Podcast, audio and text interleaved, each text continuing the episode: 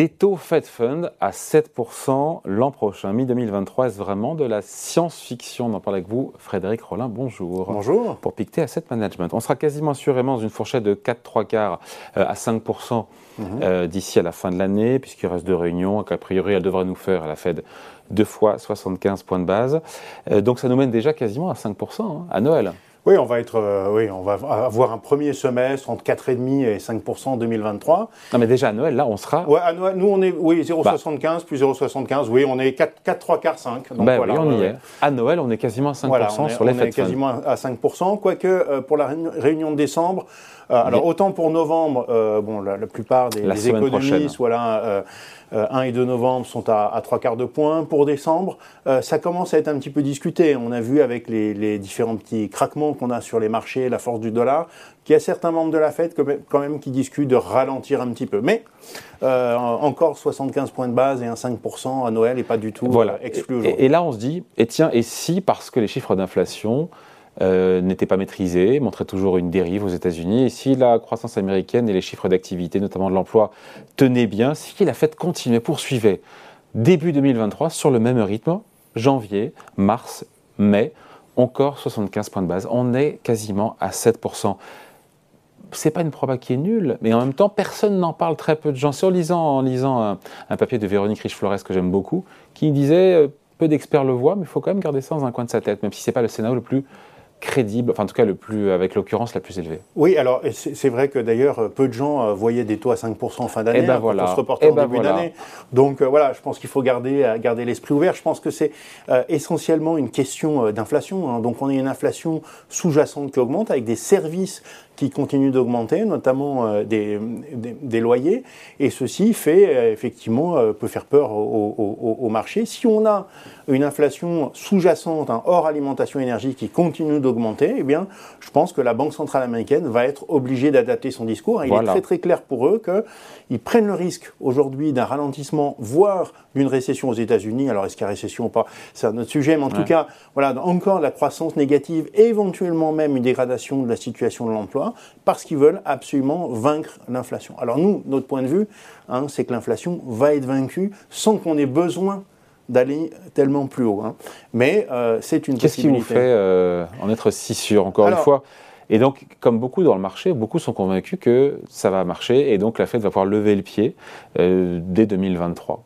Bah, je dirais que déjà, on parle d'un resserrement de, de, taux d'une extrême importance, le plus rapide de, de, ma génération en tout mmh. cas. Voilà, et donc j'ai quelques années quand même maintenant de, de marché voilà, au compteur derrière moi. Et ce à quoi on peut ajouter aussi un resserrement quantitatif. Hein. D'ailleurs, si on ajoute à la fois les hausses de taux et puis le resserrement quantitatif, alors on est déjà on, va dépasser. on parle de la Fed, là, on parle de oui, la Fed. voilà, on parle de la Banque centrale américaine, donc qui n'achète plus d'obligations, mais qui, au contraire, est en train de réduire son bilan. On parle d'un resserrement déjà de 7%, hein, de, cet ordre-là. Mm. Parce que le resserrement quantitatif est aussi euh, euh, l'équivalent d'une euh, d'une hausse des taux. Alors, qu'est-ce qui nous fait croire que on, on va pas arriver, on n'aura pas besoin de monter les taux autant? Ben, On commence à voir quand même les prix d'immobilier qui baissent un peu. Et donc l'effet un petit peu retardé de la hausse des loyers devrait s'essouffler en cours d'année. Hein. donc on va commencer à avoir quand même une inflation des services qui devrait, euh, qui devrait se modérer. Et puis voilà, on a des chiffres économiques aujourd'hui qui sont pas bons, mais voire pas bons du tout, avec des PMI enquête auprès mmh. d'entrepreneurs. Mais une inflation qui, ne baisse pas. Alors une eh ben inflation aujourd'hui qui ne baisse eh ben pas, mais l'inflation est euh, euh, en règle générale, en règle générale, un, un indicateur retardé. C'est-à-dire que d'abord, on, voilà, on, a, euh, une, euh, on a eu donc des, des, flux monétaires extrêmement importants qui ont créé un peu plus tard cette inflation. Euh, on peut y ajouter aussi voilà, les différents confinements qu'on a eu en Asie, le fait que l'usine asiatique s'arrête, ça a créé l'inflation un petit peu après le, le, les, les, politiques extrêmement accommodantes des banques centrales on commence à retirer euh, ces, politiques extra, euh, ces politiques très accommodantes. Un petit peu après, on va avoir normalement une inflation qui baisse. Mais je suis d'accord avec vous, euh, c'est pas encore prouvé. Et, nombre d'économistes hein, ou de stratégistes, hein, dont j'ai aussi fait partie, pensaient que ça rebaisserait plus rapidement que ça. Donc on est quand même dans une situation aujourd'hui. Donc on ne met pas une probabilité zéro sur ce scénario-là Certainement pas, parce qu'il aurait fallu mettre, euh, selon le même raisonnement, une probabilité zéro au fait qu'on ait des taux à 5%. Et pourtant on va les avoir. voilà, et pourtant on risque bien, c'est pas certain encore, mais on risque bien, de on, risque bien de, voilà, de, de, de s'en approcher. on se dit que l'économie américaine et les marchés financiers peut-être ne supporteront pas, supposer que la Fed continue sur ce rythme-là début 2023 à le digérer à peu près. On commence à euh, voir quand même des craquements. Hein. On voit bien même sur les marchés financiers. Donc il y a eu une chute très très importante des actions, une chute historique des obligations. Aujourd'hui, pour un. C'est rare de concert d'avoir une baisse à la fois des obligations. 15% depuis le début de l'année et 20% globalement pour les marchés actions. Mais quand on prend un, fonds diversifié américain, euh, c'est la pire performance des neuf premiers mois de l'année, donc euh, jusqu'au fin septembre, du siècle, hein, depuis, depuis plus de 100 ans. Mm. C'est-à-dire ça n'a jamais été aussi mauvais, puisqu'on a